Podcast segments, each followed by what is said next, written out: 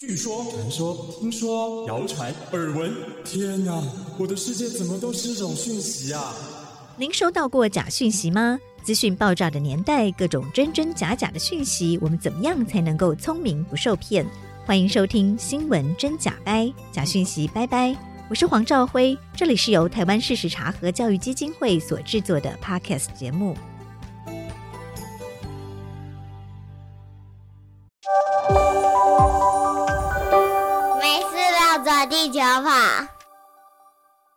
大家好，我是赵辉，欢迎来到新闻真假掰。今天来到现场要陪伴我们一起跟假讯息说拜拜的好朋友是 IORG 的共同主持人游之浩，之浩好，老师好，大家好，我是 IORG 的之浩。之后，IORG 的全名是台湾资讯环境研究中心哦。呃，这个 IORG 是 Information Operations Research Group，是专门研究资讯战的研究群哦。已经发布了好几份报告啊，每个礼拜也会固定发布新慌周报。哦，我们稍后来请之浩谈一谈 IORG 是一个什么样的组织。然后呢，我们今天也要跟之浩聊聊哦，IORG 针对二零二二年哦县市长选举相关做了很多研。研究到底发现了哪些资讯战的操作在里面？然后对于台湾今年其实又是选举年哦，马上明年就是一月总统大选哦，所以有哪些值得要提醒我们要注意、要小心的，不要被资讯战而影响了选举的公平性哦。首先就是 IORG 针对二零二二年的县市长选举有做了一些研究，有哪些重要的发现？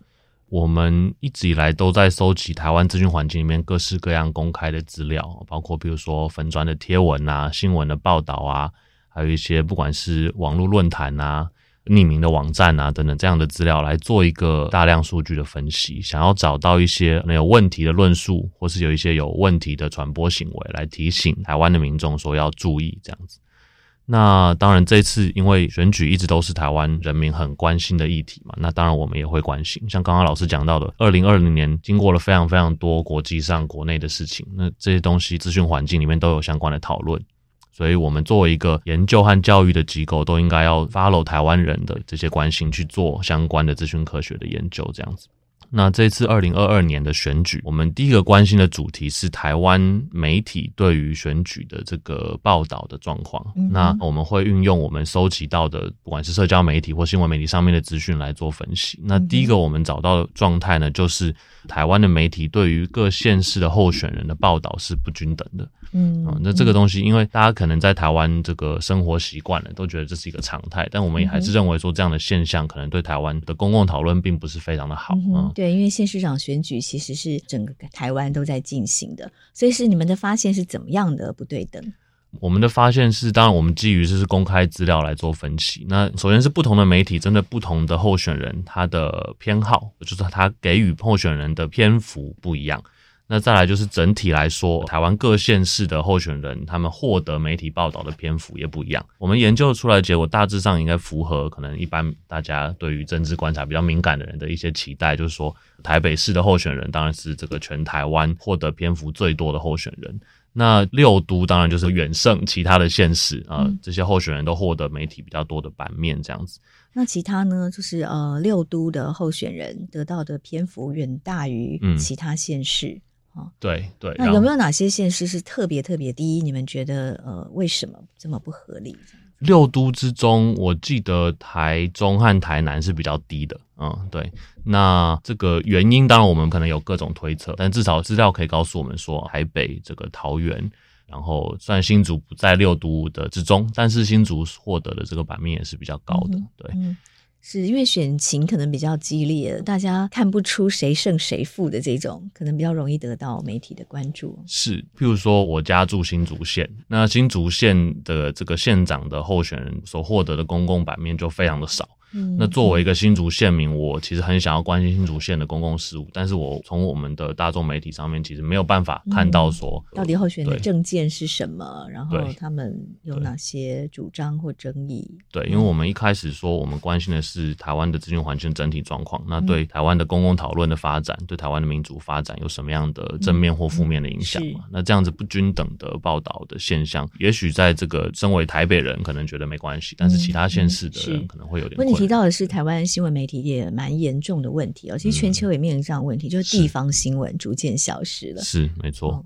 这个是、啊、那在选举期间就特别会有感哦，因为你就像你说，嗯、你住在新竹县，嗯，可是没有关于新竹县的选情、啊，没错，候选人的相关报道，就比较难接触到相关讯息，然后做出合理的或者说符合你的认知的判断来投票，嗯、对不对？去年我们在全台湾做了很多场的访问访谈，想要了解大家在面对资讯环境啊、资讯操弄的一些生活上面的困扰。那有这个地方的团体就跟我们说，现在这个在地方上面的议题讨论越来越少，是那在全国议题讨论越来越多。嗯、但是这个中间出现了一个落差，就是全国的议题往往都是在地方的人可能会认为这是台北人决定的 天龙国的议题，台北人的议题，你这个你们决定了跟我们讲，那我们只有接受这个状况这样。那这个时候就对台湾的民族发展也许不太好，那这个对我们多元地区的包容性啊，大家意见不同的交流不太好。对，就是在主流媒体的版面上面的地方新闻已经渐渐消失，嗯，然后地方的媒体啊，因为很难生存，也渐渐的消失，嗯、所以这确实是一个伪资讯环境上的危机。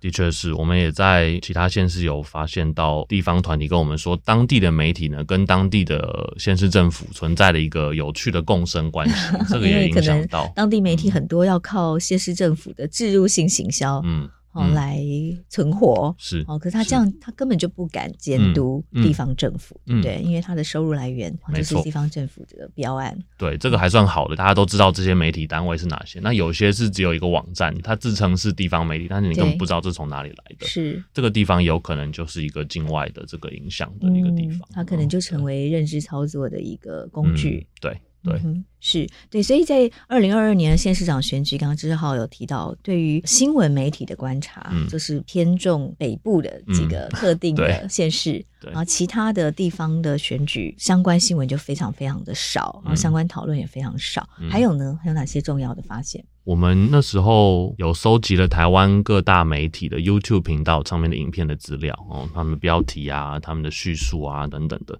用这些资料来做分析。那我们好奇的事情是，不同的媒体还或者不同媒体集团对不同的候选人有什么偏好？那我们根据有很明显的偏好，有 有蛮明显的偏好。嗯、呃，我们观察了七个台湾新闻的集团，那出现偏好情形最明显的，我们的资料认为是旺旺中时集团。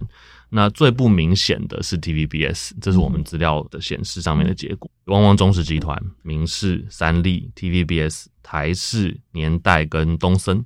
这是我们当时能够有系统的收集资料的七个，按照这些 YouTube 影片在社交媒体上面分享的次数最多的，嗯，那里面其中有七个是全国性的新闻媒体频道，我们是这样选这七个。我们当时收集了在社交媒体上被分享的许多 YouTube 影片的连接，我们想要知道的第一件事情是。到底哪个 YouTube 频道在社交媒体上被分享最多？台湾这个被分享最多的 YouTube 影片的前二十名里面有七个是传统的主流媒体，对，哦，所以其实那个主流媒体也还蛮主流的嘛，没错，因为有一种声音是说主流媒体已经弱化了哈，嗯、然后社区自媒体兴起，但是从你的这个观察里面，其实二十个频道里面也有七个是。电视媒体集团对不对？对，没错，而且这七个是集团，就是结合起来的结果。有一些集团是，比如它有很多个 YouTube 频道，嗯、那这些 YouTube 频道可能都榜上有名。嗯，嗯，所以我蛮同意老师刚刚讲的，主流媒体就算它电视没以前对、嗯、电视没什么人看，就算它变成网络，嗯、但它影响力还是在的。是，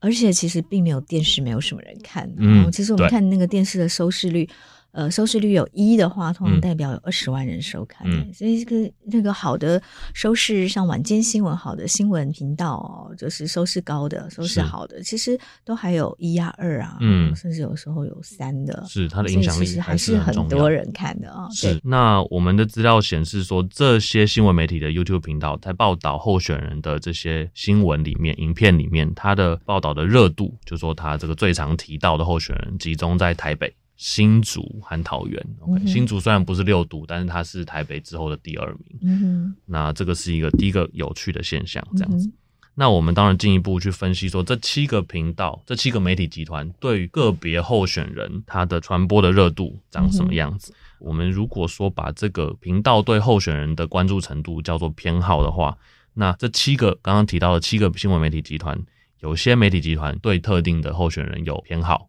呃，他可能是正向的偏好，或是负向的偏好，就是特别爱报道谁，特别不爱报道谁。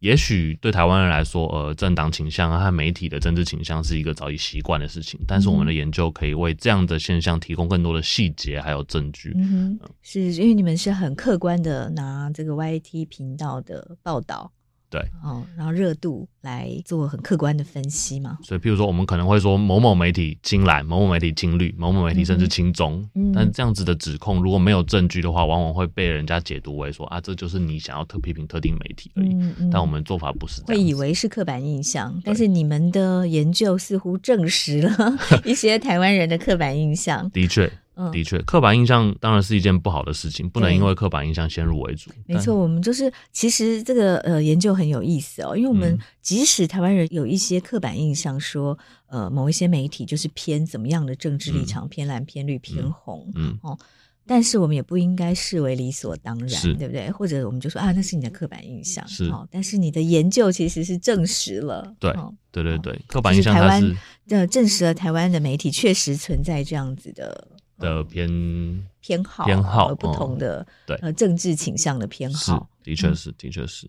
所以，那针对二零二二年县市长选举的相关研究，目前你们还发现了哪些很特别的状况？我觉得另外一个可以分享的事情，在选前一周，我们特别关心在 Line 这个平台上面有哪些资讯在分享、嗯、在传播。是那因为 Line 上面有一个功能叫做 Open Chat，它是一个公开的类似频道。嗯的一个功能，那那那些资讯呢，是的确可以被收集，要进一步分析的。那另外一个有在收集 Line 上面的谣言的这个平台，就是 Cofacts，真的假的？对，它是一个 G0V 社群的一个开源的专案。那我们那时候就选择说，好，那我们使用 Cofacts 上面的资料来看，说台湾的 Line 使用者都在查询哪些谣言？OK，查询次数最高的前二十谣言是哪些？所以我们在选前的时候发了一篇这样子的报告。那里面当然有一些很生活化的，比如说这个什么 Seven Eleven 的礼品啊，嗯、或者是这个 Line 的礼金啊等等之类。嗯、那里面当然有一些，比如钓鱼的讯息啊、诈骗的讯息，嗯、但是也有一些是针对这个政策、针对外交关系的一些谣言。这个都是当时选前一周很热门的一些谣言。嗯，嗯对。比如说那个时候就在传谣言说这个啊有一个新的法条说闪光红灯要停车再开否则受罚。那这个后来经过查核，不管是我们或是台湾事实查核中心在查的时候，都是在说这个谣言是错的嘛。嗯，这个这并没有这样的一个新法条或它的诠释有问题等等的。那再来这个是全前一周应该是第一名，这个查询的次数是第一名的一则谣言。那这个在选前出现这样的错误的谣言的话，有可能会影响台湾人民对于政府施政绩效还有这个政府表现的一个态度嘛。那根据我们去年的文献回顾，政府的施政绩效是影响台湾选举和公投结果的一个重要因素。嗯、呃，所以这样的谣言传播会影响大家对政府的认知，那会进一步影响大家在做政治选择、投票啊等等之类的。也就是说，会影响到对执政党候选人的支持度，这样。对，那简单来说就是会影响到选举结果。嗯、对，那这个是已经对，所以他其实很厉害，他不是针对某一个候选人来批评，对，哦，他是假造一个不存在的政府政策，然后会引起民怨的。嗯嗯好，然让你对执政党不满意。像譬如说第七名和第九名，分别都是跟当时在这个复决的十八岁公投的这个案子有关。那这里面呢，包含了一些也是不太好的内容，包括说十八岁公投过了之后，就是年轻人要治国啊这些之类的，甚至这个这个可能会引起世代之间的对立的这样的一个内容，我觉得都都是不太好的内容。是因为当时呃，其实是在县市长投票的当时，也有关于十八岁公民权的这个。呃，公投案嘛，对，没错，所以他也有一些关于公投的谣言，没错，想要影响公投结果，没错，没错，对，他会宣称说十八岁公民权是屁孩领导国家，对，其实又不是说给了他可以参选的资 格，他就对，其实还有各种不同的公职有不同的年龄限制，当然，当然，我们是选贤与能的一个国家嘛，而且大家还是可以基于自己的意愿来投票，没错，没错。那选前之前也有一些关于呃台湾的国际关系的一些谣言。一则这个很热门的讯息是说，美国的退伍军人会来这个使用台湾的健保，这样子的一个错误的一个说法，这样子，这都是选前我们比较担心的。非常谢谢志浩今天的分享，谢谢老师。谢谢收听《新闻真假掰》，这里是由台湾事实查核教育基金会所制作的 Podcast 节目。我们将陆续邀请各行各业的朋友来畅谈媒体议题，陪您一起增强对假讯息的抵抗力，让我们都能和假讯息说拜拜。欢迎您订阅留言，告诉我们您的意见和观点。如果您喜欢这个节目，别忘了给五星好评，也帮我们多多分享哦。